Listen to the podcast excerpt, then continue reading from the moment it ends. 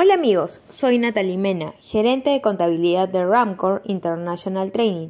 En esta oportunidad les presento el episodio 23 de Foco Contable, con el tema diferencias temporarias.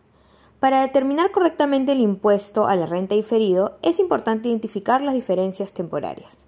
En ese sentido, compartimos con ustedes las diferencias temporarias que presentan las empresas que reportan su información financiera a la Superintendencia de Mercado de Valores. 1. Pérdidas tributarias. 2. Bienes siniestrados. 3. Efecto de la conversión de las partidas no monetarias. 4. Valor razonable de la propiedad de inversión. 5. Provisiones.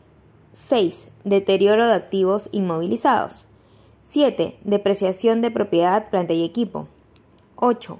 Gastos. 9. Deterioro de activos financieros. 10. Regalías e impuesto especial a la minería. 11. Arrendamientos.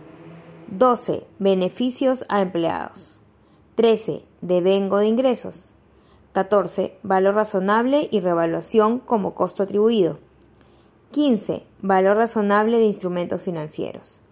16. Desvalorización de inventarios. 17. Costo y amortización de concesiones mineras, costos de exploración y desarrollo. 18. Costos de transacción. 19. Revaluación de propiedad de equipo. 20. Gastos preoperativos. 21. Costos por préstamos activados. 22. Amortización de intangibles. 23. Costos indirectos fijos de producción. 24. Método de la participación. Y 25. Valor razonable de activos biológicos y productos agrícolas.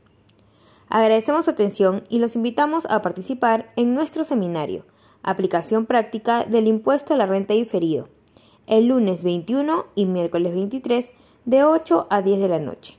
Nos vemos en el próximo episodio de Foco Contable.